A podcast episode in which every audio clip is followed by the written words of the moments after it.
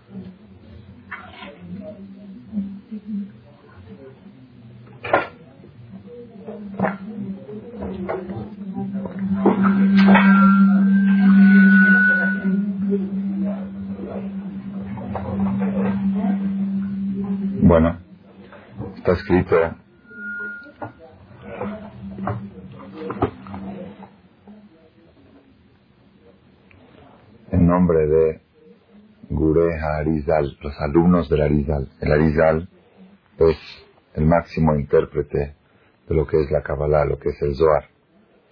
Está escrito, perdón por la voz, está todavía sufrida de Kippur, tanto esforzar. A veces uno cree que gritando más llega más al cielo.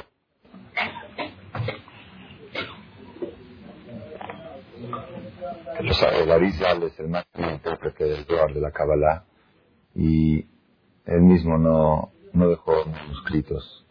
Él mismo no escribió libros, no alcanzó a escribir libros. Él falleció muy joven, a los 33 años, falleció el Arizal. Él dejó alumnos, tenía 10 alumnos y ellos escribieron las enseñanzas que los alumnos se llaman Gurea Arizal, los cachorros del Arizal, así le dicen, es una expresión cabalística. Entonces ellos dicen que cuando cae Sukkot, viernes en la noche, Shabbat, no se dice Shalom Aleichem. Así dicen según la Kabbalah. Según el Alajá normalmente acostumbran a decir, pero el Arizal dice que no se dice. Silencio.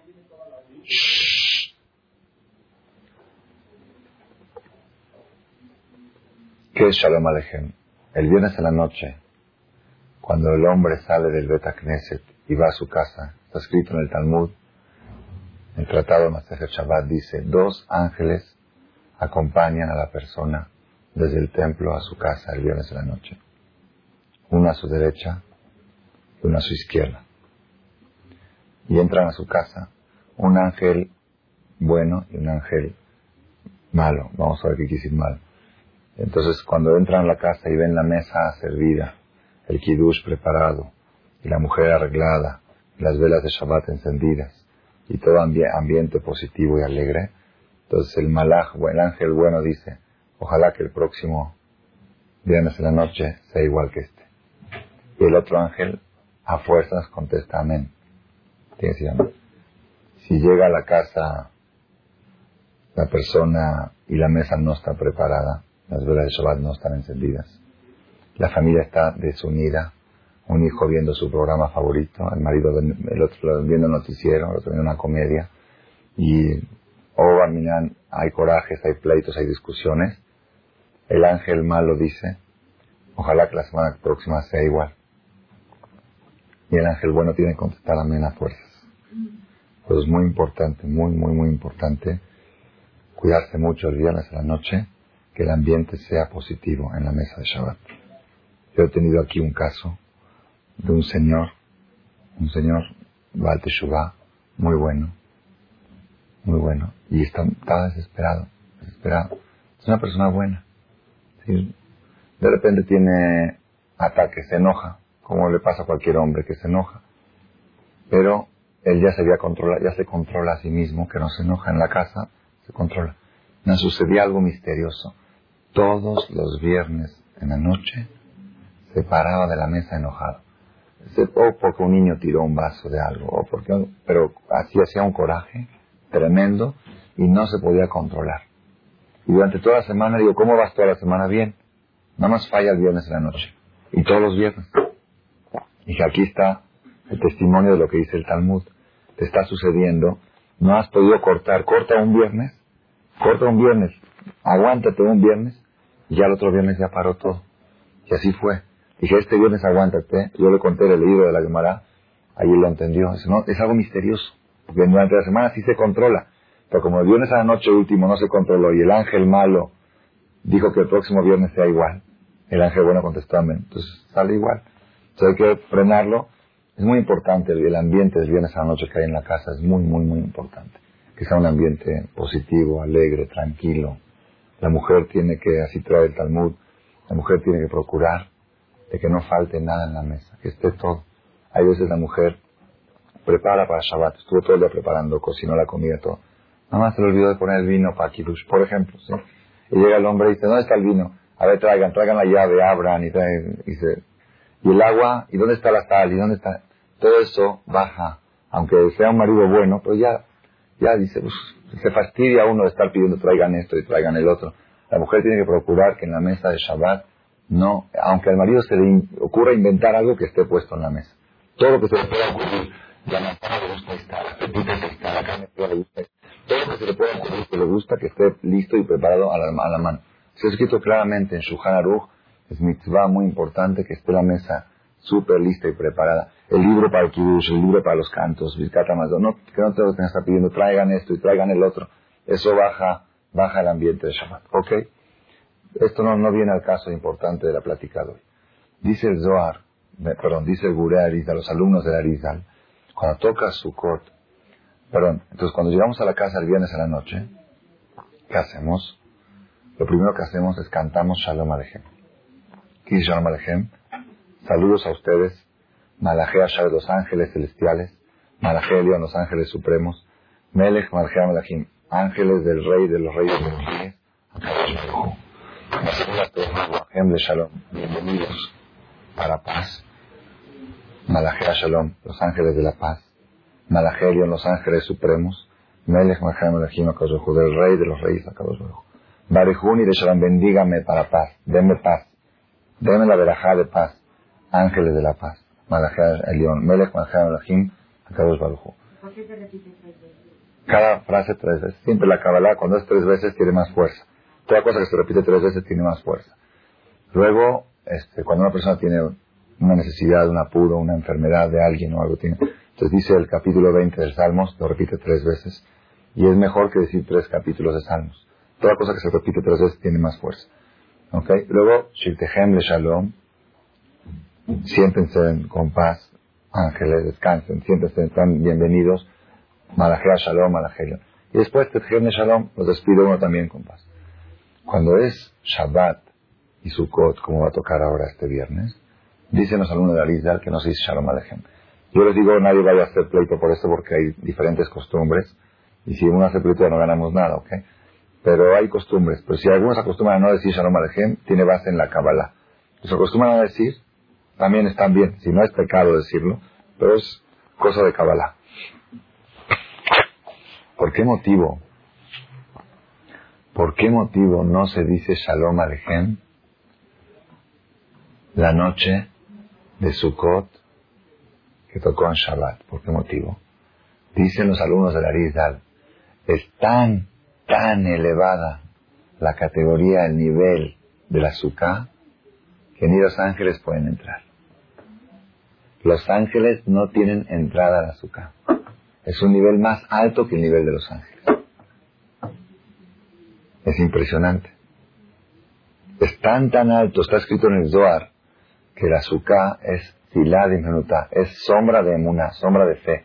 En azúcar reposa la divinidad de Dios, pero reposa a un nivel tan elevado que los ángeles, así como los ángeles en el cielo, hay lugares que ellos no pueden alcanzar a ver, como dice en el resto de Musaf, Ayeme con Kevodó, ¿dónde está el lugar de su honor? Los ángeles preguntan, Meshartar Shoalim, sus servidores preguntan, Ayene con ¿dónde está el lugar de su resplandor, de su honor?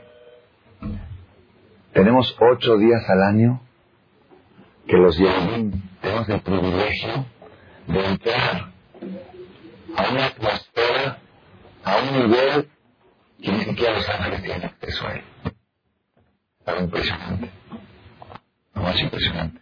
La que usaba la santidad, la fe, la paz que puede tener la persona por el hecho de estar dentro de su casa ángeles pueden tener acceso a él.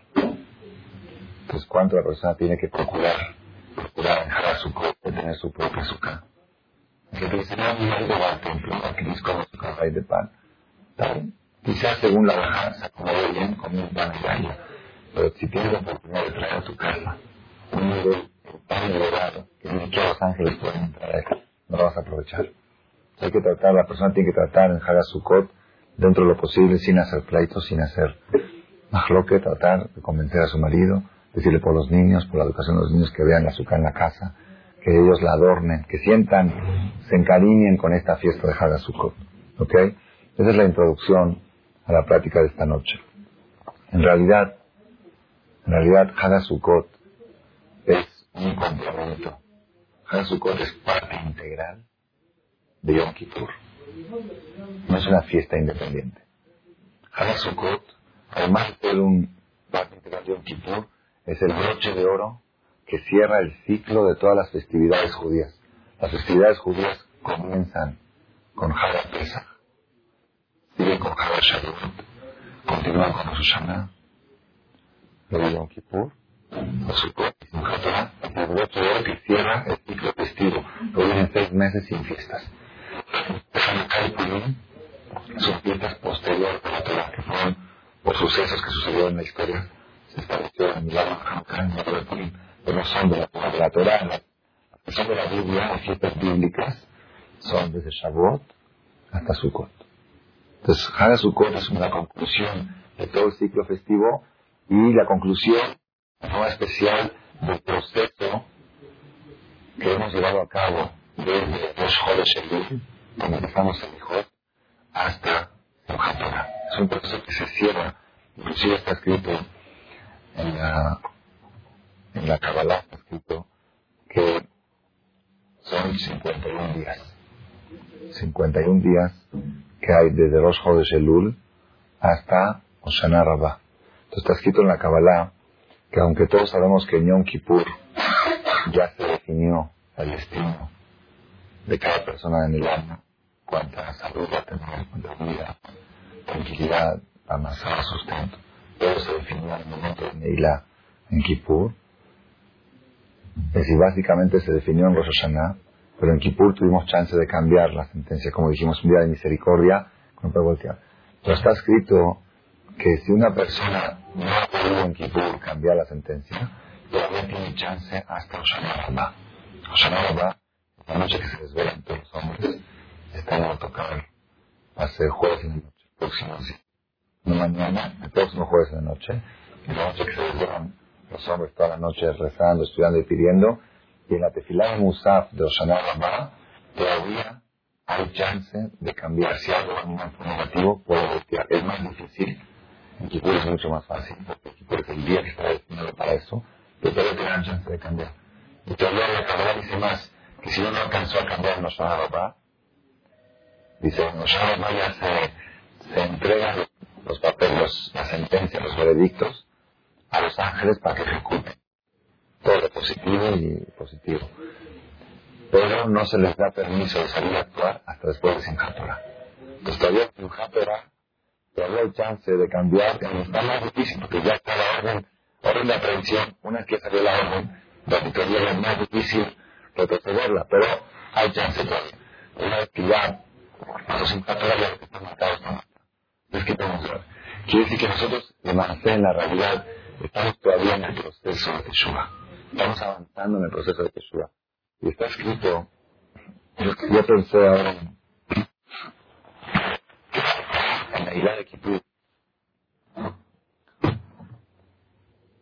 Había aquí en Baruch mucha gente, y dentro de esa gente este año hubo un despertar muy grande de Teshuvah.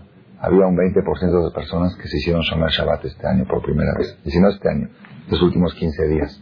A partir de la conferencia que dimos de la importancia de empezar el año con Shabbat y cuidar el primer Shabbat del año y el segundo Shabbat, hubo mucha gente que me dijeron que tomaron en cuenta esta sugerencia empezaron a respetar Shabbat.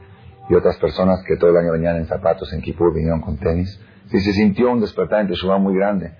Y está escrito, está escrito en la Gemara, Bemakom Shevale Teshuvah Omdim en Tzadikim, Gemurim y Jolim Lamo. En el nivel que los valetes Shubá se encuentran, los tzadikim más grandes no pueden, los tzadikim más grandes no pueden pararse en el nivel que se encuentra en Valete Shubá. Aquí que un Valete Shubá puede superar el nivel de todos los tzadikim, de todos los. Mucha gente pregunta, dice, pues, ¿qué culpa tiene entonces el tzadik porque nunca pecó? Porque nunca pecó, está en un nivel más bajo. Entonces mejor pecar y hacer teshuva para estar a un nivel más alto. ¿No? ¿Qué opina? Mejor pecamos, luego hacemos teshuva y hacer un nivel más alto que un tzadik que jamás en su vida pecó. Como que medio no se entiende. Entonces hay varias explicaciones. Una de eso hay una explicación un poco chistosa, pero puede tener su lógica también. Dice que el ser humano se encuentra amarrado con una cuerda del Creador. Así es un, como un ejemplo, ¿no? Está amarrado a una cuerda y él está conectado con el Creador. Entonces, cuanto más obras de bien hace, refuerza más esa cuerda. Y cuando hace pecado se va debilitando esa cuerda. Entonces, de repente hay ciertos pecados, que es Hayal Karet, que es Karet, Karet y sí cortar. Hay pecados graves, graves. Por ejemplo, comer jamet en Pesach, o una mujer sin tevilá que, que tiene relación con su marido. Entonces, eso tiene Karet. ¿Qué es Karet? Karet que se corta. Se corta esa soga. Se corta Karet, y eso es muy grave. Muy grave. Ahora, cuando hace Teshuvah, ¿qué hace? Tiene que agarrar la cuerda y volverla a amarrar. Entonces, cuando tú cortas una cuerda y la amarras, entonces queda más cerca de Dios. ¿Por qué? Porque la cuerda va a estar cortada y amarrada. Como dice el nudo. Por eso dice el nivel que se encuentran los valetes suba, tantos caret que tuvieron, tantos nudos que tiene su cuerda, entonces que están más cerca de Dios. Pero es mejor tener una cuerda sin nudos, así lisa, ¿ok? Esa es una explicación así media chistosa. Pero este Kipur, en el momento de Neilá, a mí se me ocurrió otra explicación. De Makom Shebalet Shubá Umdim, en, en el nivel que se encuentran los Balet Shubá, en Tzadikim Gemurim Yehorim Lamot. ¿Qué dice Tzadikim Gemurim? Tzadik Gamur quiere decir una persona que nunca pecó. ¿Existe alguna persona en el mundo que nunca haya pecado? No existe. El rey Salomón dijo en Eclesiastes, en Tzadik Bares, no hay un Tzadik en el mundo que no haya pecado en su vida. Moshe Rabenu no pecó. ¿No pecó Moshe Rabenu? Tú hizo cinco pecados que le costó la entrada a la tierra de Israel, no pudo entrar. Abraham vino, no pecó. David Amelech, todos los tzadikim más grandes de la historia. La, la Torah nos cuenta sus pecados. Nosotros no podemos decir que pecamos si no fuera porque la Torah lo dice. Entonces, entonces ¿cómo dice tzadikim de Murim? Todos son Baal Teshuvah. David Amelech era Baal Teshuvah, porque pecó, hizo Teshuvah. Abraham vino, pecó, hizo Teshuvah. Moshe Rabenu. Entonces, ¿qué quiere decir tzadikim de Murim? Tzadik Gamur es una persona, tzadik absoluto, que en su vida cometió una falta. En su vida habló la sonará, en su vida sacó una mentira de su boca, en su vida ofendió a alguien, en su vida por equivocación encendió la luz en Shabbat, en su vida hizo un error. ¿Existe? Existe, no existe. Entonces, ¿a qué se refiere lo que dice el Talmud? Que en el lugar donde están los valetes Shubá, los tzadikim hoy no pueden estar, si no existe ese nivel. Así se me ocurrió pensar, ¿quiénes son los únicos que jamás en su vida han pecado? No, los ángeles. Un ángel no puede pecar. ¿Por qué no puede pecar un ángel? Porque no tiene libre albedrío. No tiene bien y mal, no tiene libre albedrío. El ángel es, una, es, una, es un brazo de Dios. Dios dice, haz esto y lo hace. No hay, no hay que escoger hacer el bien o hacer el mal. Entonces, el ángel nunca ha pecado. Lo único que puede decir Tati Gamur, que nunca ha caído en un pecado, ni por equivocación, es el ángel. ¿Ok? Entonces, de Macón Shebalete un Dim, en el lugar que los valetes entran después de Kippur, que es al azúcar, entra Tzadikim Gemurim y Jorin Lamot. Los Tzadikim Gemurim, los ángeles que nunca han pecado, no pueden entrar al azúcar donde entran los valetes Shubá que salieron de Kippur.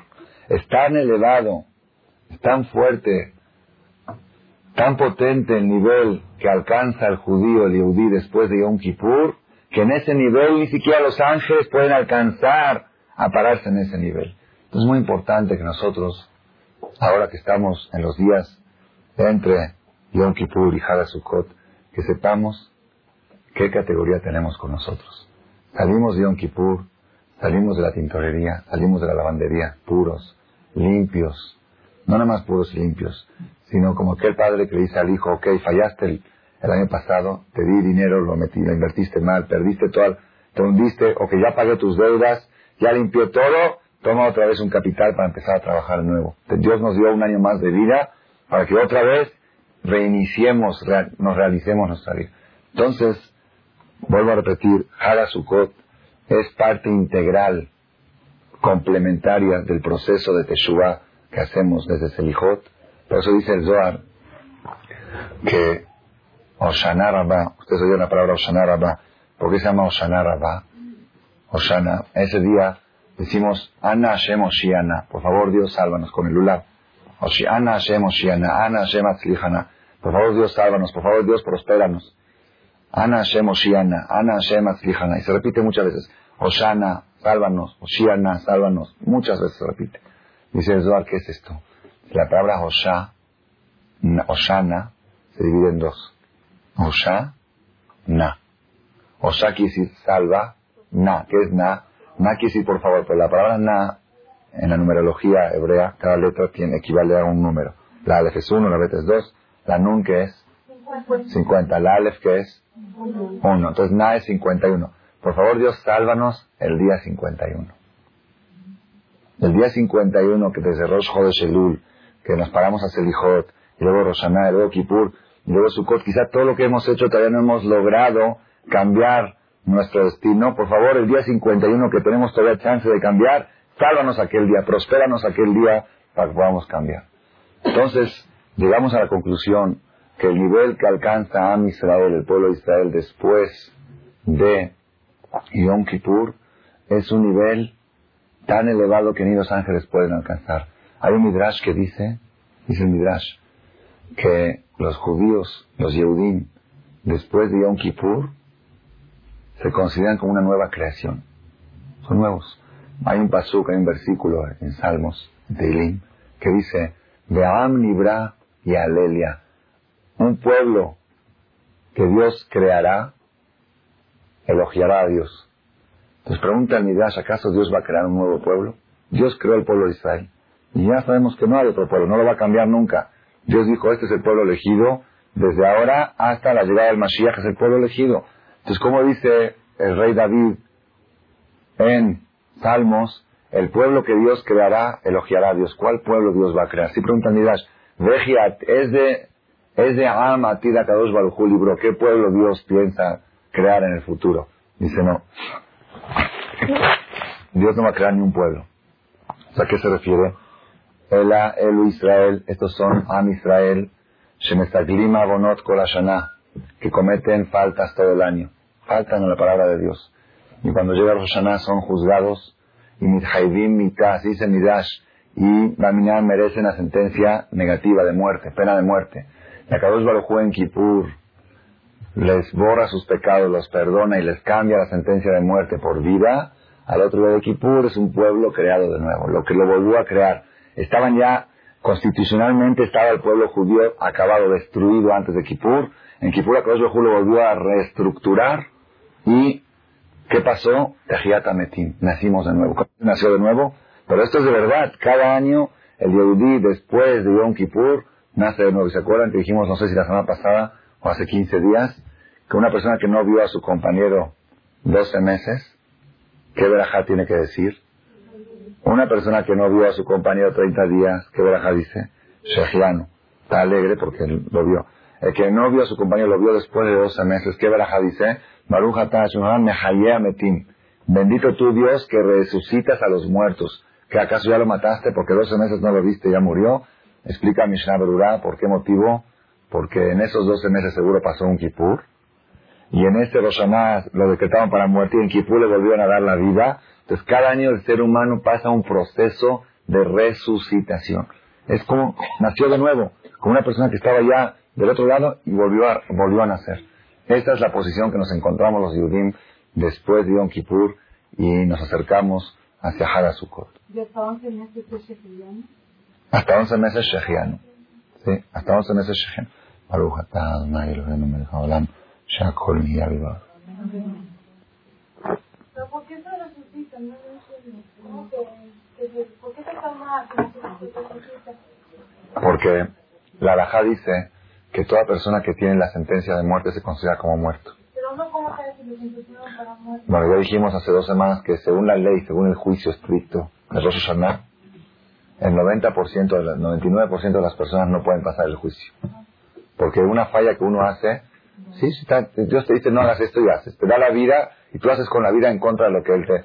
Es como dijimos el otro día, un papá que le dio una cantidad de dinero a su hijo para que trabaje y le puso condiciones. Y el hijo en vez de usar ese dinero para el trabajo fue y se divirtió con los amigos y gastó todo, se metió en deudas y quebró y que hizo mala fama a la familia, todo negativo. Ok, después el papá lo perdona, ¿le va a dar otra vez dinero para que abra un negocio? Es muy difícil. Y si se lo dio otra vez y a la tercera vez que se lo dio, ¿sabes qué, hijo? Ya, ahorita ya no te vuelvo a dar dinero, ahorita te las arreglas por... A cada cada año nos da la vida, es un capital para trabajarlo. Nosotros ese capital no lo invertimos bien. Quizás hacemos con esa misma vida, con ese mismo habla que Dios te dio, ofendes a alguien, con esos mismos ojos ves cosas que no debes de ver, con esa misma oídos oyes cosas que no debes de oír. Entonces Akadosh Bajo ya no mereces que te la vuelvan a dar otra vez. Y Akadosh Bajo en Kipur nos perdona y nos vuelve a dar otra vez todo. Es como una resucitación de nuevo. ¿Ok? Ahora, en realidad, ¿cuál es el mensaje principal de Hagasukot? ¿Qué es Hagasukot? Hagasukot, humildad. En realidad, Hagasukot, nosotros lo que pretendemos adquirir en Hagasukot, cada fiesta adquirimos algo. ¿Qué pretendemos adquirir en Hagasukot? Exactamente. Zeman Simhatenu. Es el tiempo de nuestra alegría. Hagasukot es la fiesta en que el ser humano carga las baterías para llenarse de alegría, para poder con esa alegría vivir durante todo el año. Hagasukot es como, es como la Abdil, que de repente este, dicen hay mercancía de temporada y se remata al, al 10%, es una barata en, en Superama, te venden toda la mercancía al 10%, mercancía de verano, por ejemplo, en Mashal, ¿sí? Tú vas y la compras y la usas, todo el año la persona puede adquirir alegría, pero es más difícil. En Hagasukot hay nueve días de Sukkah y de Lulav y de Mitzvot que el mensaje, el cargamento que uno recibe, la mercancía que uno adquiere, es cargar su corazón de alegría para que esa alegría le dure durante todo el año. Pues es una fiesta muy, muy importante, muy, muy importante. Hace 15 días, aproximadamente un poco menos, vino un señor, me pidió una cita. Era, perdón, exactamente hace ocho días, entre Roshaná y hace ocho días, miércoles en la noche. Una persona pidió una cita urgente, estuvo hasta las dos de la mañana. Dice, tengo todo. Una persona de 33, 34. Tengo todo. Dinero. Todo lo que he hecho en mi vida me ha ido bien. Todos los negocios que he abierto han sido de éxito. Todo. Todo le ha ido bien. Le ha tocado una mujer muy bella. Así me dijo él, ¿no? Guapa y esto. Bueno. Todo le ha ido bien en la vida. Todo. Dice, pero no tengo una gota de alegría. Una gota de felicidad. Y si estoy dispuesto a quedarme en calzoncillos y camiseta, a cambio de un minuto de felicidad, un minuto de alegría. No le voy a explicar por qué, es toda una historia. Problemas emocionales. Entonces, en realidad, la persona que busca en la vida, ¿qué busca en la vida? Todo, toda la vida vale esos minutos de alegría, pero es un error muy grande, que son minutos de alegría. Quizá, quizá en la vida pueden haber minutos de tristeza, pero las 24 horas tienen que ser de alegría. No unos instantes de alegría, no es instantes de alegría. En realidad la alegría tiene que ser permanente. Lev sameach, lev sameach, corazón alegre todo el día. De repente cae uno en un, un minuto de tristeza, la agarró y, y otra vez superó. Pero aquí al revés, ¿qué dice uno? Ah, toda la vida vale por estos 10 minutos de alegría. No es 10 minutos. Lamentablemente estamos en una situación que la persona necesita causas para estar alegre. Y tendría que ser al revés. Si ven a una persona sonriendo, ¿qué le preguntan? ¿De qué estás tan alegre? Pues estoy alegre, tengo, tengo, tengo que haber una causa para estar alegre. No, normal es estar deprimido, angustiado, apagado, con cara larga. Si de repente está alegre, qué milagro, mira, está alegre. El ser feliz causa curiosidad. Cuando ves a una persona feliz, dices, qué curioso, mira, está feliz. Y este señor vino a pedir un consejo, ¿qué hacer? Bueno, tratamos de ayudarlo un poquito. Ah, voy al caso. Ocho días, nueve días tenemos, en Israel son ocho, en México son nueve, en Juzá son nueve. Nueve días es terapia de alegría. Terapia de alegría. ¿Cómo funciona la terapia? ¿Cómo se adquiere alegría? La persona dice, bueno, ok, son nueve días de alegría, ¿cómo se adquiere? Solamente el creador que creó el cuerpo y que creó el alma y que conoce lo más profundo de las causas de las angustias y qué es lo que provoca la alegría, Él te dijo cómo se cargan las baterías. Si tú compras una computadora, una computadora portátil, ¿las conocen? Son portátiles. Y la pila dura tres horas. Hay algunas que duran cuatro horas. Pero tienes que cargarla antes, ¿ok? Entonces abres el manual y dice, esta pila se carga con un adaptador en un voltaje de 110. Entonces, no, no, yo, no, yo la voy a cargar mejor en, con el refrigerador, ahí la voy a poner junto a. La puse y se le quemó la computadora. Y se queja, dice, ¿cómo puede ser si el refrigerador funciona? ¿Por qué la computadora se quemó? Porque el manual dice que el que diseñó esta computadora dijo que la forma de cargar esta pila es con este tipo de voltaje, con este adaptador. Y si usas un voltador de nueve y medio y es de 12, no funciona, tiene que ser el que diseñó, el instructor, Dios que creó el mundo, que creó al ser humano, que conoce toda la complejidad de lo que es el alma humana. Él, en su manual, dijo, si tú quieres cargar las baterías, que no duran ocho horas, tres horas, cuatro horas, para que duran 365 días del año con alegría, se cargan durante nueve días. ¿Cómo se cargan? De dos maneras, Zuka y Lula. Cuanto más tiempo estés dentro del azúcar, más tiempo están cargándose tus baterías. Si tú agarras el Lula, se cargan las baterías. Esa es la manera de cargar las baterías de alegría. Entonces, Haga Sukkot, Haga Sukkot es la fiesta en que la persona no puede desperdiciar, no puede desperdiciarla. De veras, hay que aprovechar. Baruch Hashem este año tocó relativamente fácil para los hombres, sábado y domingo, y otra vez Simchat sábado y domingo. Entonces, cada persona tiene, cada mujer tiene que convencer a su marido. Este Sukkot vamos a tratar de hacer Sukkot en la casa. Vamos a de veras tratar de estar lo más tiempo posible dentro de la Sukkot, de convivir con la familia. Sukkot no son cuatro días, Sukkot son nueve días. Hay dos días de Yom Tov, luego viene Hol Moed, luego viene otros dos días de Yom Tov. Hay gente que cree que Hol Moed es un día de Hol. En Hol Moed se permiten ciertas cosas. Hol Moed desde lunes a viernes, desde, de este lunes a viernes. Se permiten ciertas cosas, se permiten solamente cosas que provocan pérdida, que si no las hago puedo perder dinero. Por ejemplo, un señor que tiene una mercancía que si no la entrega le cancelan el pedido. Cosas así se permiten. Pero normalmente Hola Moed son nueve días de alegría. Son, son, como dijimos ayer en la conferencia de parejas, son las vacaciones más preciosas que tiene el pueblo de Israel en su calendario. Y está escrito, está escrito en Shiva Shirim, el cantar de los cantares. Samuni noterao takeramim. Me pusieron a mí a cuidar los campos. Me pusieron a mí a cuidar los campos de toda la gente. Carmiche Lilo Natarti.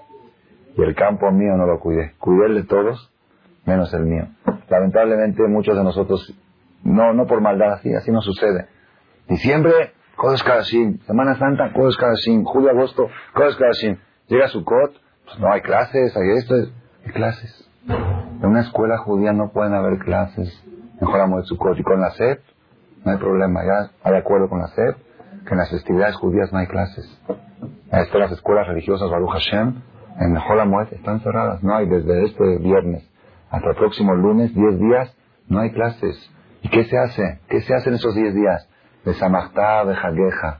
Te alegrarás en tu fiesta. Atá, tú y tu hijo y tu hija y tu esposa y tus allegados y tu familia. Es la fiesta de la convivencia familiar. Ayer vinieron una, dos amigos que hicieron una nueva sociedad. Y todavía no empezaron el negocio. La primera la primer mercancía les llega de Corea, de Japón, les llega en Holamuet. El martes les va a llegar. ¿De qué hacemos? ¿La recibimos o la dejamos para después de la fiesta? Entonces investigué en el caso, no hay pérdida de dinero. Entonces le dije, ¿saben van a empezar un buen negocio? No empiecen en Holamuet. No empiecen.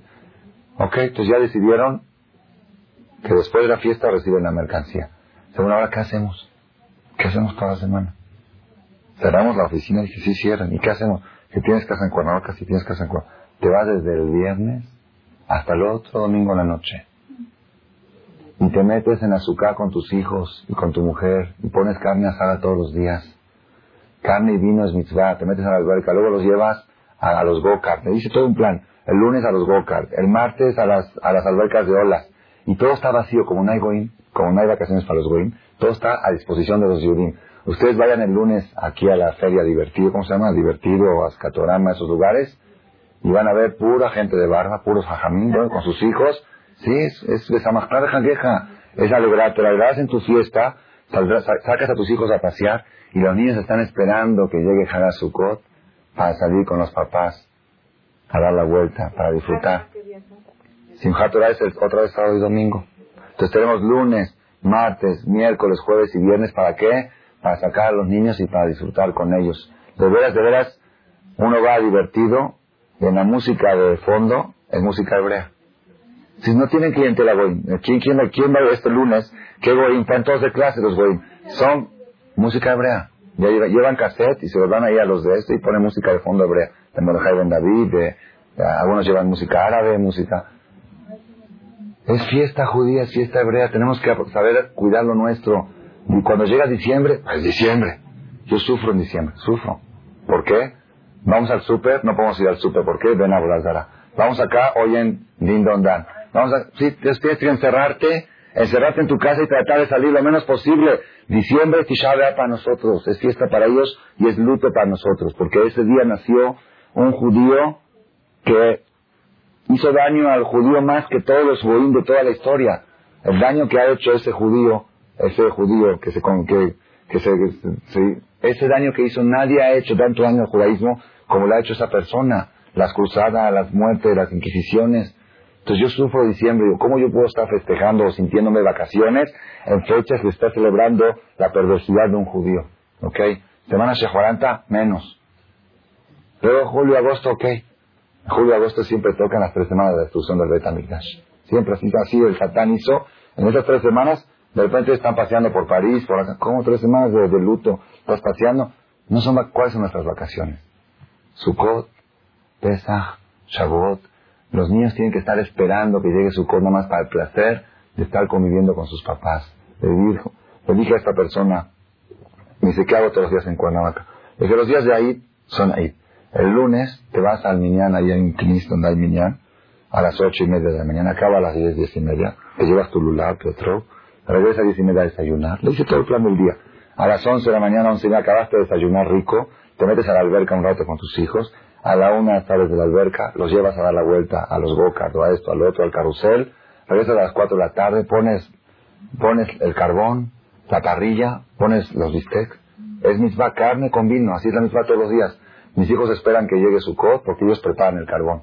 Ellos saben que en su cot y empieza, ponen su ponen, ponen el carbón, lo preparan y ponen los bistecs. Ellos son los asadores, ellos son los que sirven, mamá, no cocina. Los niños son los que preparan la comida. Ambiente, crear ambientes de fiesta. Tenemos esta oportunidad en Nueva Bragotay. Hay dos formas de hacer teshuva. Hay una manera de hacer teshuva por temor. Por temor. Por miedo que me pase algo por miedo que Dios me castigue. También es válida. Todas las teshuvas son válidas. La persona que haga lo que haga por lo que lo haga, la persona se acerca a Dios por el motivo que sea. ¿Por qué? Porque al final lo va a hacer por amor. Pero la categoría más alta, ¿cuál es? Cuando la persona se acerca a Dios no por temor a que le pase algo, solamente por amor, por cariño. Hay gente que cuando llega a Roshanay y Kippur están tan asustados, ya quiero que pase Kippur, ya, ya, ya estoy, estoy muy nervioso, me van a juzgar para vida, para muerte, ya no quiero saber, no, no puedo yo pensar. Dice, bueno, Teshuvah, no, no puedo pensar en nada, nada más quiero que pase Kipur, que acabe ya está estos nervios de, de prender aceite y de eso, y que saben que, que, que, juzgan, ya quiero que pase eso, perdón. ¿Y qué pasó? Pasó Kipur y no hizo Teshuvah, ¿por qué? Porque está muy nervioso. Yo conozco gente así, yo de chiquito también era así, me ponía muy nervioso de saber que nada más que que me van a juzgar a mi papá y a mi mamá y a mis hermanos y que a todos nos puede pasar algo. Me ponía nervioso y no hacía nada, nada más estaba nervioso y gritaba amén y nada más. ¿Ok? ¿Ok? Pero no es teshuva, eso no es teshuva. Nervioso, nervioso, no es teshuva. ¿Ok? Pasó Kipur, ¿y qué teshuva hiciste? Pues nada, nada más estuve nervioso. Yo no puedo hacer teshuva por miedo. No puedo, no, no, a mí me enferma pensar en cosas malas, me enferma, no puedo. Digo, ok, ¿no hiciste teshuva por miedo? Hablan ahorita. Ahí está el azúcar, plantas, palmas, flores, adornos, etro, lulab. ¿Eso te asusta también? No, te asusta, ¿verdad? Eso es alegre. Hazte suba por alegría, a ver. Si tú no puedes hacerte suba por temor, quiero probarte si me puedes hacerte suba por amor. Te doy las dos opciones. Por eso Dios posterga el veredicto final hasta Simchat Porque dice, quizás esta es una persona que asustándolo, presionándolo, no va, no camina. Entonces, ok, le doy otra chance. ¿Cuál es la otra oportunidad? Alégralo. Ponlo con carne, con vino, con música, con alegría, con fiesta. A ver, quiero ver tu teshuva, ¿qué haces ahora? Llega su no, es que estoy muy ocupado, tengo muchas cosas que hacer. No hay ocupados, no hay Y Si supiera la gente, si supiera la gente qué energía está escondida dentro de Hagasukot, qué fuerza, qué, qué potencia puede adquirir la persona para, qué tranquilidad, qué paz puede adquirir la persona para todo el año, no se daría el lujo de salir a trabajar en esos días.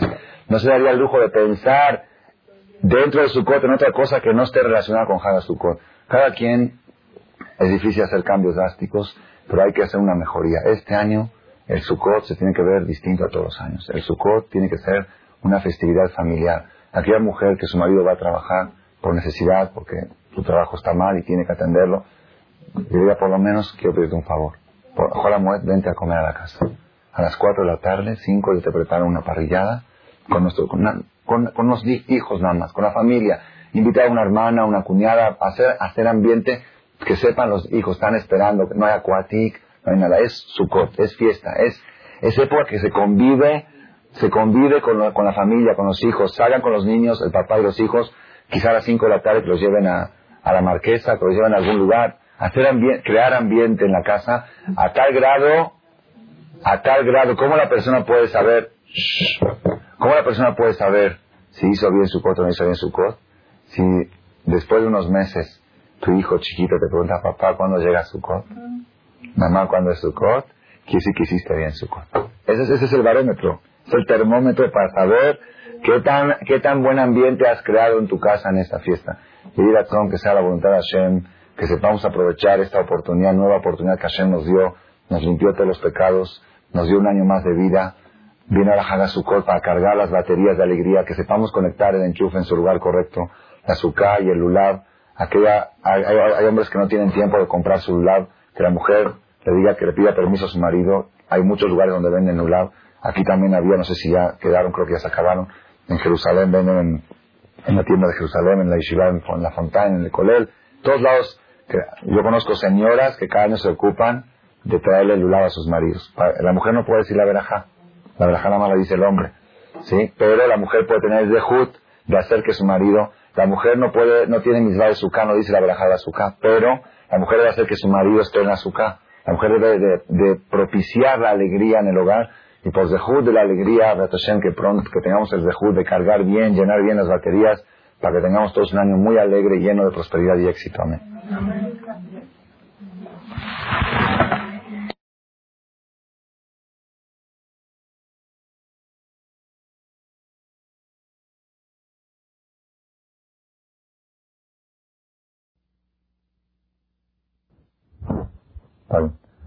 Aniversario de boda. Entonces, que está conmemorando que el día, este día es el día que contrajo matrimonio. Es decir, cualquier tipo de celebración. No celebra cumpleaños, es cumpleaños. Que este día, hace tantos años él nació, está celebrando su nacimiento. Es tipo conmemoratorio. Las celebridades judías, las festividades judías son totalmente distintas. No son de tipo conmemoratorio. No estoy celebrando algo que sucedió, ya no lo estoy conmemorando, sino las festividades judías tienen arte vivencial. ¿Qué quiere decir? La persona en cada fiesta adquiere, obtiene algo positivo que lo lleva dentro de sí y lo acompaña durante todo el año, hasta que otra vez vuelva a venir esta fiesta.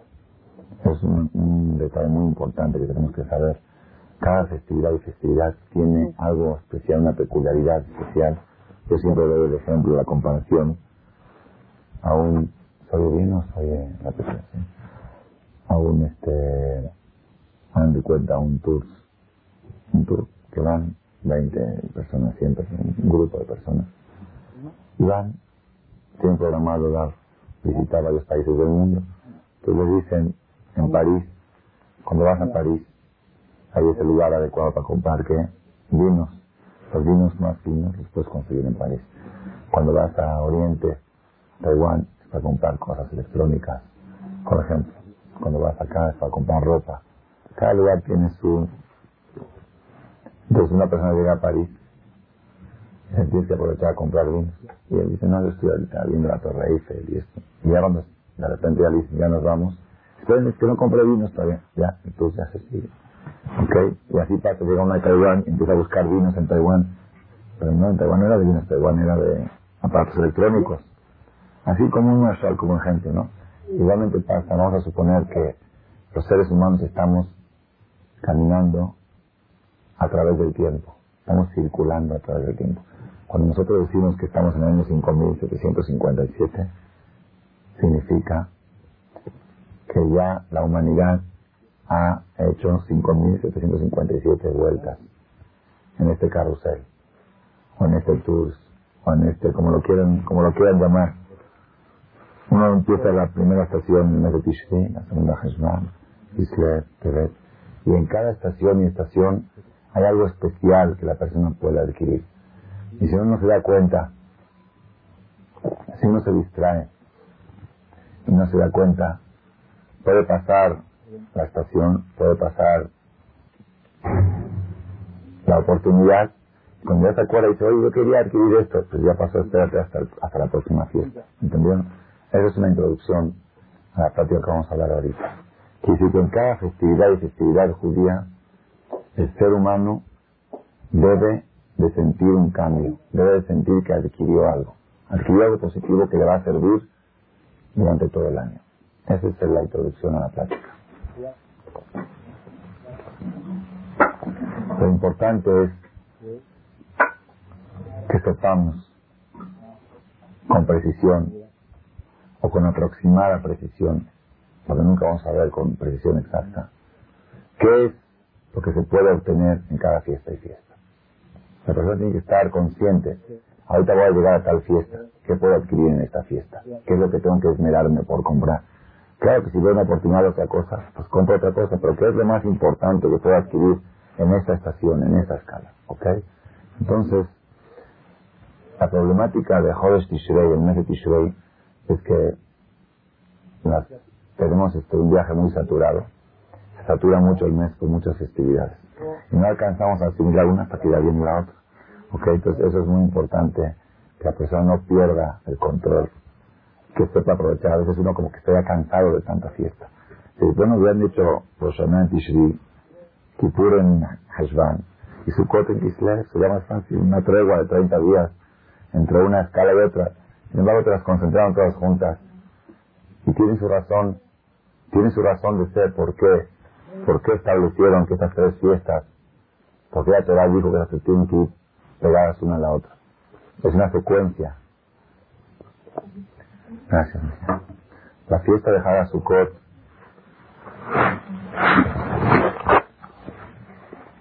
la fiesta de Haga Sukkot es parte integral de Rosh Hashanah Yom Kippur. En realidad, no solamente que es parte integral de Rosh Hashanah Kippur, sino estudiando un poquito en el Talmud, aprendemos que el orden de las festividades judías, ¿cuál es? ¿Cuál es la primera fiesta del año? Es una equivocación que yo también la tenía. Yo pensaba que la primera fiesta es Rosh Hashanah. La primera fiesta es Pesach. Pesach, Shavuot, Rosh Hashanah, Yom Kippur, Sukkot y Simchat Torah. Simchat Torah, Torah concluye el ciclo festivo. Desde Simchat Torah hasta Pesach no hay ninguna festividad. Hanukkah y Purim son de la historia de Rabbanan, no son de la Torah. De la Torah es Pesach, Shavuot, Rosh Hashanah, Kippur y Sukkot. Y Simchat Torah. Entonces quiere decir que prácticamente estamos concluyendo el ciclo festivo. ¿Ok? Ahora con Hada Sukkot se concluye el ciclo de las festividades judías. Y en cada festividad la persona va avanzando un paso, adquiriendo algo de perfección, algo de paz, algo de tranquilidad. En Hag,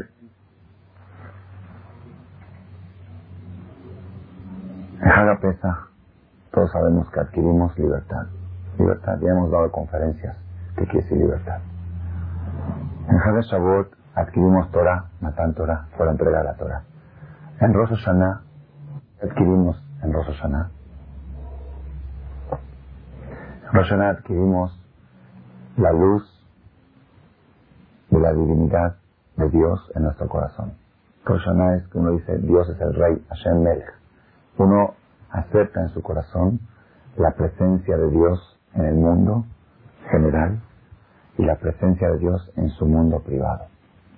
Existe el mundo general, existe el mundo de cada uno. Cada quien mete a Dios dentro de su corazón. Dice, Dios es el rey del mundo y Dios es rey dentro de mí mismo.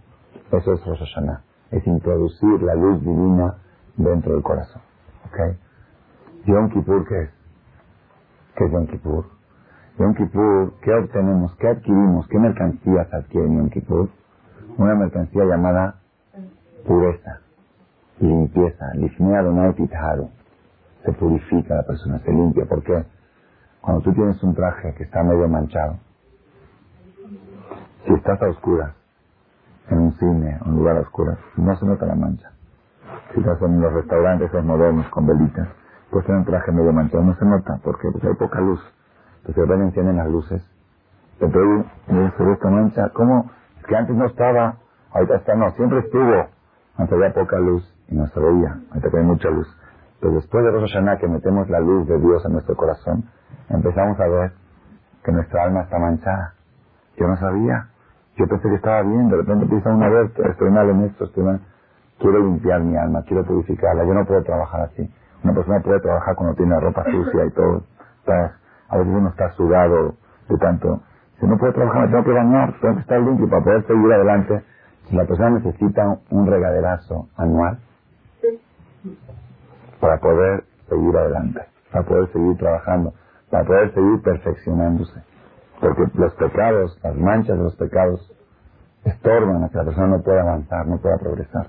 Entonces una vez al año Dios te hace el favor de decir, ok, te va a dar un regaderazo fuerte, un lavado a seco, o mojado, como quieras llamarlo, lavado y planchado, y sales de la tintorería nueva. La persona sale el otro día de Kippur, impecable, limpio de todos los pecados. ¿Ok? Y viene Hagasukot. Llega Hagasukot, con permiso. Baruch ata Adonai melech haolam she'akol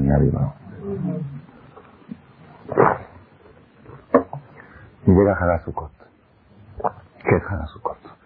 Que no pretendo en el poco tiempo que nos queda explicar toda la profundidad de Hagasukot, porque de veras, de veras, es para dar tres, cuatro, seis horas de conferencia para explicar todos los secretos que están escondidos en Hagasukot. Pero vamos a hacer una especie de síntesis, esencia. ¿Cuál es la mercancía que nosotros pretendemos adquirir en Hagasukot? ¿Qué queremos de Hagasukot? En Pesach yo adquirí libertad. En Shavuot adquirí Torah. En Rosh Hashanah adquirí la luz divina en mi corazón. En Kippur adquirí pureza, limpieza. Ok, me limpié.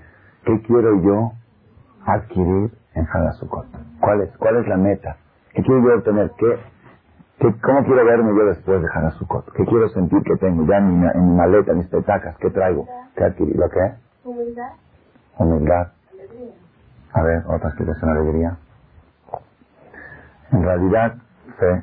En realidad, Matan Torah fue en Shavuot. Ah. Otra vez Matan Torah. La botella en realidad, en realidad, en el texto de la tefilá, en el texto del rezo de Hanasukot, ahí está escrito la esencia de la fiesta. Dice, Hashem lo que nos entregaste Dios, nuestro Dios con amor. Etión, bueno, a Shabbat bien, porque toca Shabbat este año. Etión a Shabbat bien, día sábado este.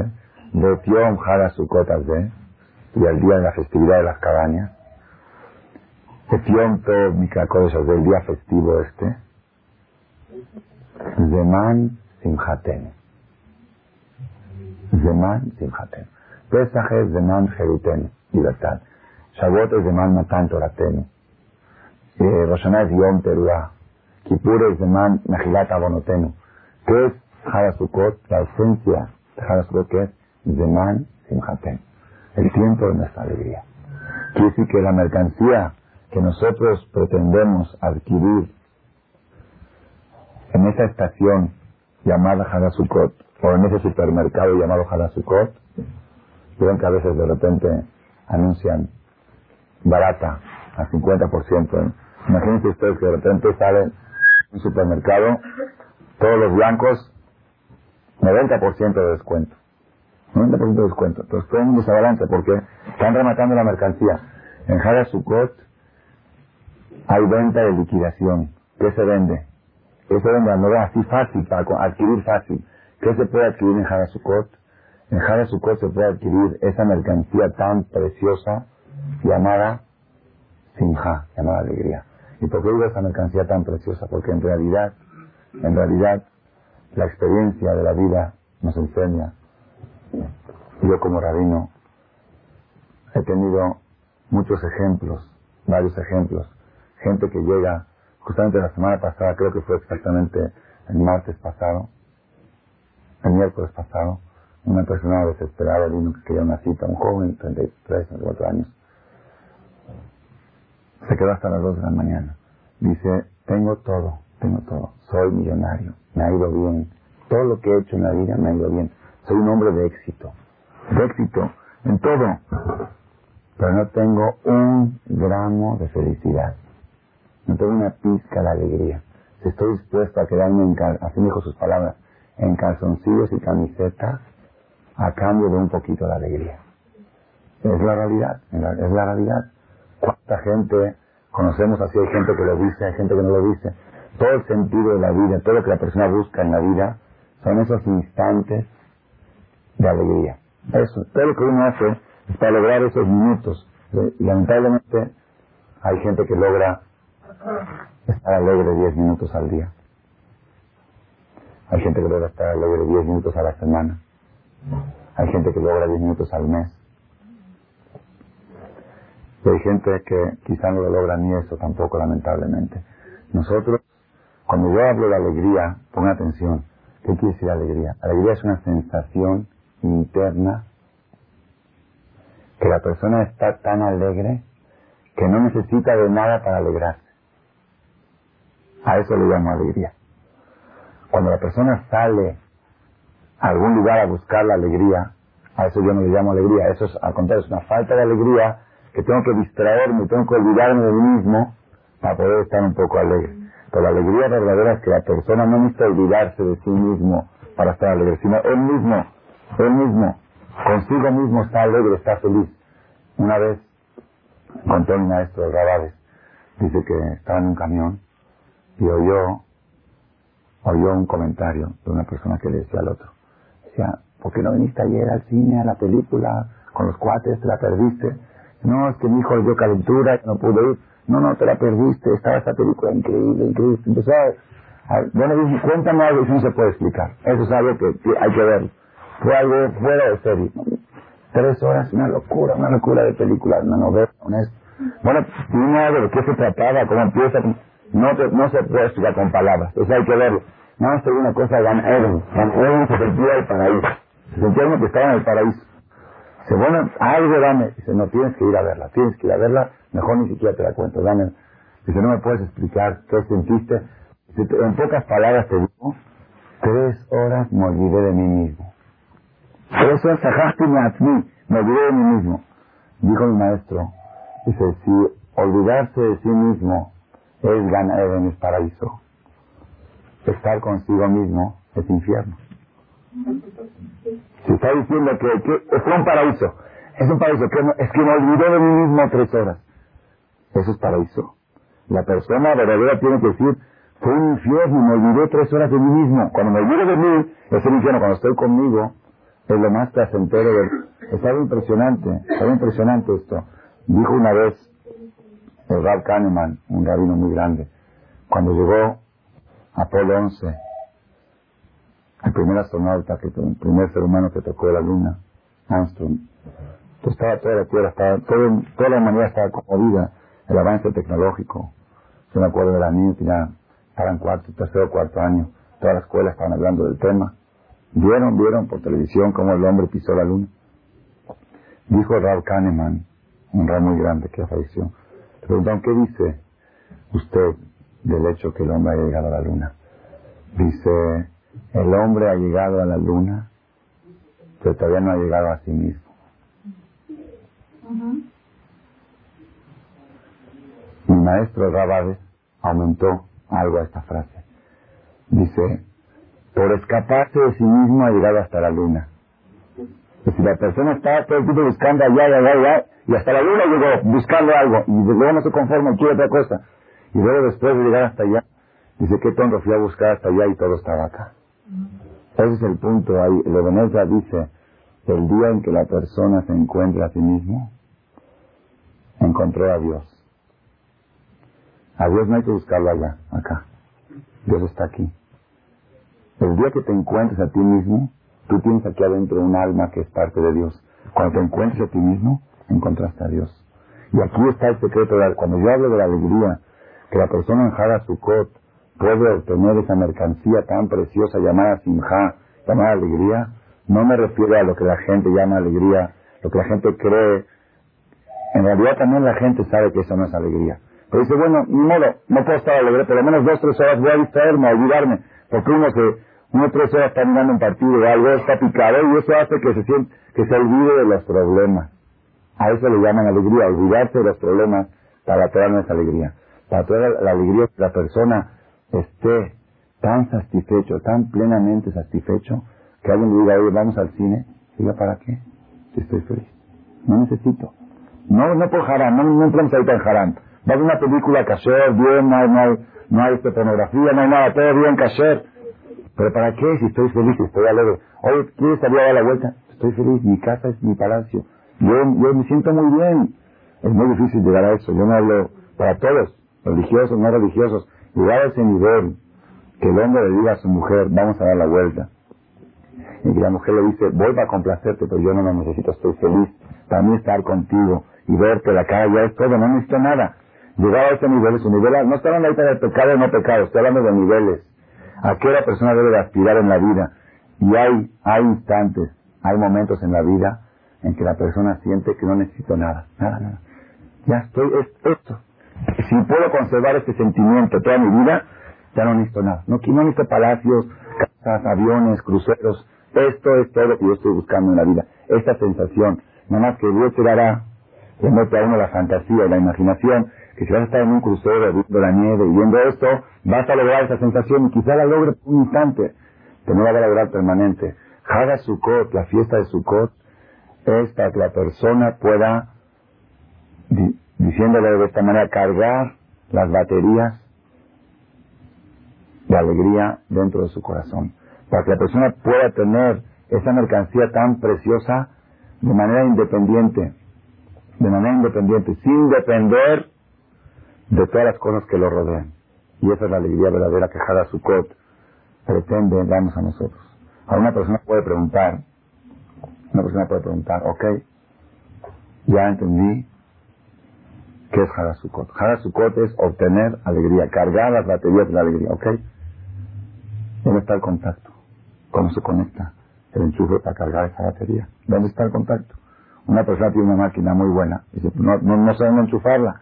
¿Cuál es el sistema? ¿Cómo se adquiere la alegría de Hadasukot? Por eso les dije que si queremos hablar de Hada Sukkot de manera extendida pueden ser 5, 6, 7 horas de conferencia.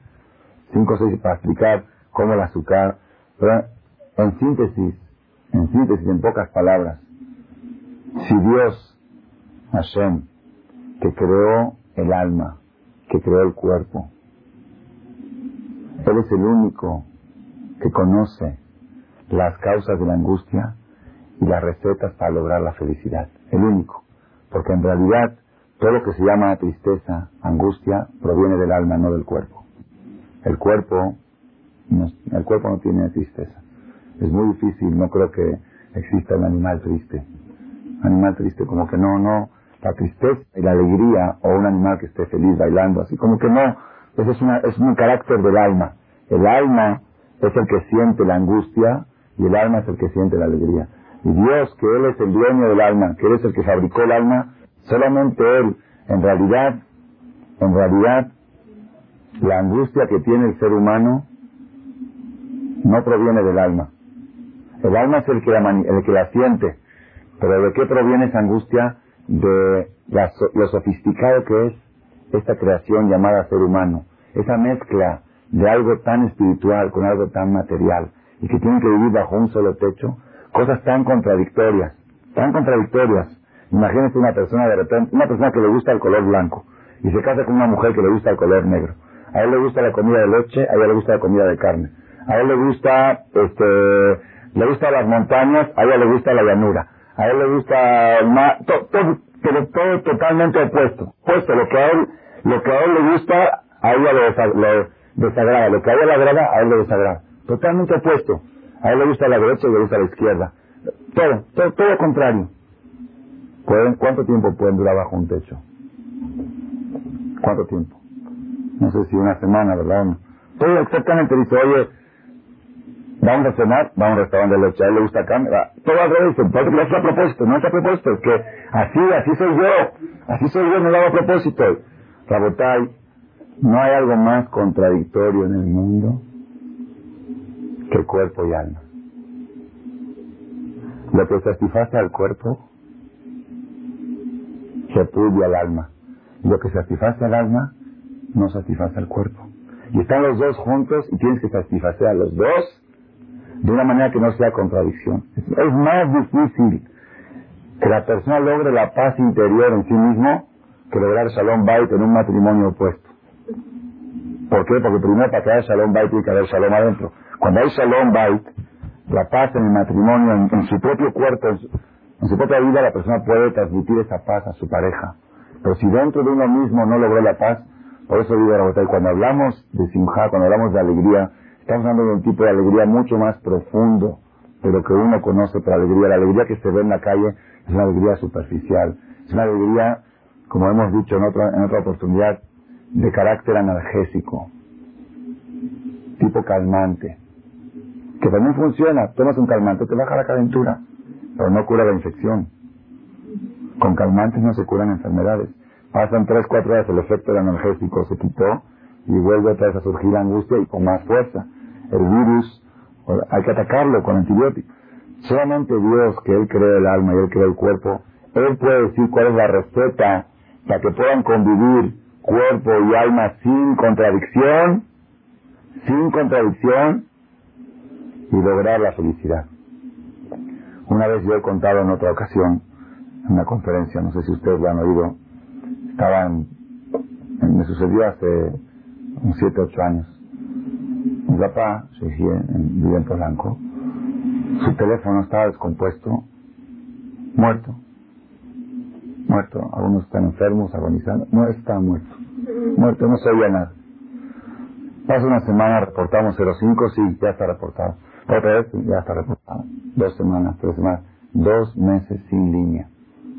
No puede ser. Ya, un día me dijo una persona, dice, salte a la calle, busca la camioneta de teléfonos, dale, un, dale unos billetes y en media hora tienes la línea para tu papá.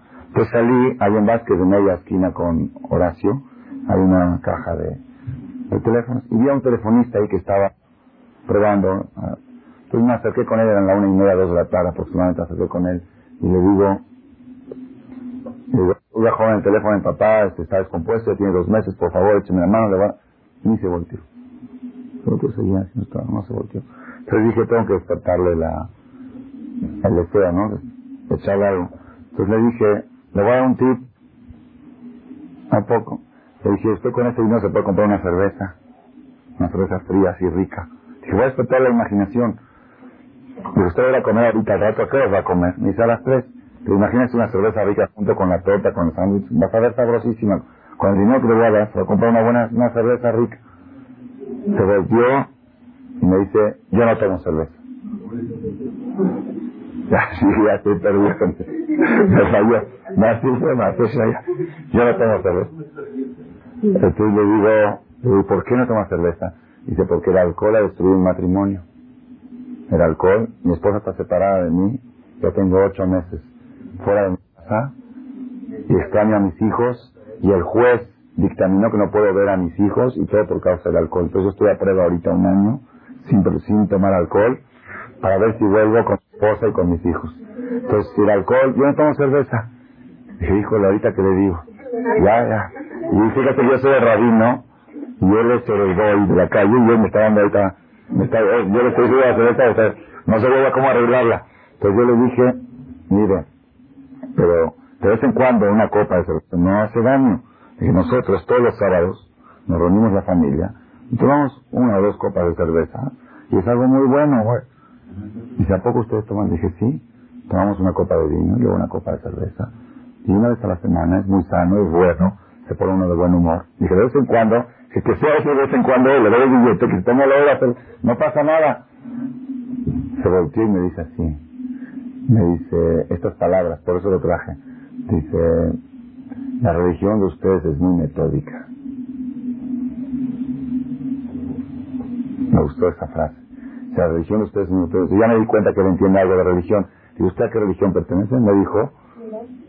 Dije, bueno, dice, ustedes, ustedes también tienen su, su religión, ¿no? Dice, no, lo nuestro es puro falsedad. Esas palabras de él. Digo, ¿por qué? Dice, no, es todo mentira, todo superficial. Digo, bueno, no creo, nosotros también, no creo que todo es auténtico. También hay, dice, así me dijo las palabras textuales de él. Dice, nosotros, de 500 malos, quizá hay alguno bueno. Ustedes de 500 buenos, quizá alguno malo. Así me dijo esta palabra del güey. Y le usted, ¿y usted de dónde sabe eso? Le pregunté yo a él. Bien lo que me contestó. Dice, porque yo entro a las casas de ustedes a arreglar los teléfonos. Y veo cómo trata el hombre a la mujer. Y de ahí me doy cuenta qué es la religión de ustedes y qué es la religión nuestra. Fíjense en qué se fija un pionero, un telefonista cuando entra a arreglar el teléfono a tu casa. Se fija cómo le diriges la palabra a tu mujer y cómo la tratas. Uno puede hacer Kiddush Hashem y Hashem. De todo esto yo quiero sacar esta frase nada más. La religión de ustedes es muy metódica. En realidad, si queremos caracterizar qué es la religión judía, es metodismo, es cómo combinar cuerpo y alma de manera que no provoquen contradicción y que se complementen uno al otro. Que el cuerpo se ponga a disposición del alma, que el cuerpo se someta a las necesidades del alma. ¿Por qué? Porque un, alma no se puede tomar tefilín. ¿Se puede tomar tefilín un alma? ¿Un alma puede ayudar a un pobre? ¿Un alma puede hacer una obra de bien? No, todo es a través del cuerpo. Entonces el cuerpo se pone a las órdenes del alma para llevar a cabo obras de bien. El cuerpo necesita nutrirse, el cuerpo se alimenta, come, cumple sus necesidades físicas. ¿Para qué? Para dar servicio al alma. Eso es metodismo. Por eso toda la religión nuestra está siempre mezclada de lo material y lo espiritual. La Torah, una de las condiciones, las condiciones para que el Cohen Gadol, Cohen Gadol, ¿quién era el Cohen Gadol? El sumo sacerdote, el hombre más santo que había en el pueblo de Israel. El pueblo de Israel se llama Am Kadosh, pueblo santo. ¿Quién es el más santo de todo el pueblo de Israel? Los Levín. ¿Quiénes son los más santos de todos los Levín? Los Kohanim. ¿Y quién es el más santo de todos los Kohanim? El Kohen Gadol. ¿Ok? ¿Cuál es la tierra más santa de todas las tierras? Israel. ¿Qué es lo más santo de todo Israel? Jerusalén. ¿Qué es lo más santo de todo Jerusalén? Harabait. ¿Qué es lo más santo de Harabait? Betamigdash. ¿Y qué es lo más santo de todo Betamigdash? Kodesh HaKodashim. Dos. Tres. ¿Cuál es el día más santo de la semana? Shabbat. ¿Cuál es el Shabbat más santo de todos los Shabbat? Shabbat, Shabbatón. Yom Kippur. Yom Kippur, la Torah llama Shabbat, Shabbatón. Un Shabbatazo. Hay Shabbat, Shabbatón. Así Shabbatón. No Shabbat, Shabbatón. Shabbat, Shabbatón, Ulajem. Yom Kippur es el Shabbat de todos los Shabbat. Entonces otra vez, el hombre más santo. El día más santo en el lugar más santo. ¿Quién es? El Kohen Gadol, en Yom Kippur, en Kodesh HaKodashim, lo que vimos ayer, que nos hincamos al suelo cinco veces, era cuando el Kohen Gadol entraba de adentro y pronunciaba el nombre de Dios completo. No decía Amonai, decía Yud, Kevad, que, abría la boca y le salía solo de la boca, no le pronunciaba, le salía solo de la boca. Era algo milagroso, impresionante. La gente se asustaba, se espantaba tanto, se impresionaba tanto, que se echaban al piso y decían Baruch Shem, que ¿Ok? ¿Cómo? Gracias. Rabotai. La condición primordial que tenía el Cohen Gadol para poder entrar en Yom Kippur al lugar más santo, ¿cuál era? El hombre más santo, el día más santo, el lugar más santo, ¿cuál era la condición? Tenía que ser casado. Si no era casado, no podía entrar. Y dice la Mishnah, la Mishnah de Masejet Yomá dice, siete días antes de Yom Kippur, le preparaban una segunda mujer al coengador. Una mujer suplente. ¿Por qué? Que por si en Yom Kippur sucede un accidente que fallece su mujer, Pues de repente el Cohen Gadol no tiene mujer. Y si no, tiene, no está casado, no puede entrar. Entonces le preparan una suplenta que por si llega a pasar algún accidente, de que un jajam le dijo, bueno, y si muere la suplente también, ¿qué hacen? Ya no hay que pensar tan lejos. Ok, hay discusión, si hay que sospechar tanto, no hay que sospechar tanto, pero miren, ¿por qué les digo esto?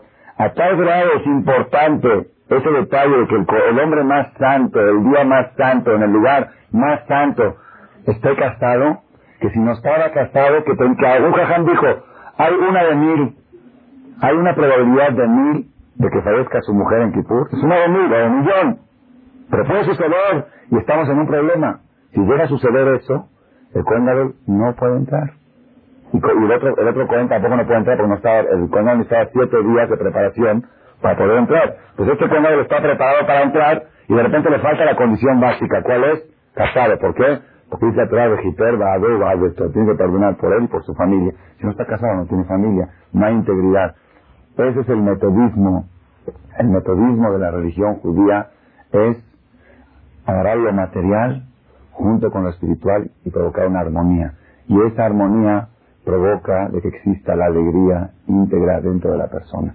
Como dijimos antes, es una batalla muy fuerte, las necesidades del cuerpo y las necesidades del alma. Y esa batalla es la que provoca, es como un matrimonio que los dos tienen ideas opuestas. ¿Cuál es la única manera de que ese matrimonio salga adelante? En el momento en que se logra combinar los deseos de uno con los deseos del otro, lograr un metodismo, se logra el éxito del matrimonio. En este matrimonio llamado cuerpo humano, de cuerpo y alma, también igual. Si logramos el metodismo, si logramos que el cuerpo se somete a las órdenes del alma, pero que el alma permita que el cuerpo satisfazca sus necesidades mínimas para poder subsistir, pues ya se logró el metodismo. La Torah dice, estás obligado a darle a tu cuerpo todo lo que necesita para estar sano, todo. Si es alimentación, si es sueño, si es ejercicio, si es deporte, si es distracción, todo lo que el cuerpo necesita para estar sano y fuerte. Y al cuerpo le dice, estás obligado a ponerte a las órdenes del alma. Cuando el alma te dice, vamos a rezar, a rezar, vamos a ponerte fin, a ponerte fin, vamos a hacer una obra de bien, una obra de bien. Ese es, la- ese es el metodismo que existe. Es la única religión en el mundo que puedes agarrar una copa de vino y decir, estoy haciendo una misma. Una copa de vino. ¿Y cuáles son las condiciones para que el vino sea bueno para Kiddush? Hay cinco, que sea tinto, que no tenga azúcar. Son condiciones, es decir, no, no imprescindibles, pero categorías. Y la condición más importante para que el vino sirva para el Kiddush, ¿cuál es? Que sea un vino que emborracha, no jugo de uva. De Yabat sirve jugo de uva. De Yabat, de panzazo, para las mujeres. Para una persona que a hacer Kiddush, sí, para la mujer que no quiere tomar alcohol, pero la Torah dice, la Torah dice que de Jatejilá, de Jatejilá, y si de un principio es importante de que la copa del Kiddush, o la copa que se usa en la boda, o en el Brit Milá, todo lo que hacemos tiene que ser un vino que tenga el carácter de borrachera, que pueda provocar borrachera. No que, no que tengas la idea que te emborraches, pero un vino que tiene alcohol. Busque una religión igual. No existe. Eso se llama metodismo. Saber, saber agarrar todo lo que aparentemente es negativo y convertirlo en positivo. Todo es positivo, sabiéndolo enfocar en su lugar correcto. Ahora, Los vinos de la casa que se hacen no es, Son muy buenos porque eso. no tiene alcohol. No, pero el alcohol de la uva, la uva misma tiene alcohol. Al fermentarse, eso emborracha. ¿No crees que le ponen alcohol este ficticio? El alcohol natural. El alcohol, si llevan azúcar, ya baja de categoría. Si lleva azúcar, baja de categoría. Si está hervido, baja de categoría. Si está hervido, baja de categoría. Normalmente, los catadores de vino, los catadores de vino en Francia, pueden probar un vino y te dicen, este vino está hervido. Saben distinguir, ya, el sabor cambia. Por eso la Torah dice que si el goy toca un vino que está hervido, sí, sí lo puedes tomar. ¿Por qué? Porque al estar hervido ya bajó de categoría. Solamente un vino que tiene todas las categorías de vino, si lo toca el goy no lo puedes tomar. Es el vino que puede provocar el acercamiento. Ok, no nos vamos a desviar del tema. Volvemos al tema principal. ¿Qué es Sukkot? ¿Qué pretendemos? ¿Qué queremos? Sukkot tenemos nueve días. En Israel son ocho días, aquí son nueve días. Nueve días desde este viernes en la noche hasta el próximo domingo en la noche. Son nueve días que entramos en supermercado que están rematando lo que? Alegría.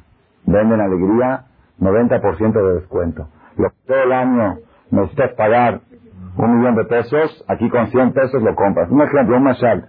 En, estos, en estos 8 o 9 días, dejar a Sukkot y Sheminiate y Simchat Torah es Zeman Simchatem, tiempo de la alegría. De veras, de veras, si la persona, si la gente supiera la trascendencia de a Sukkot en la vida de un ser humano,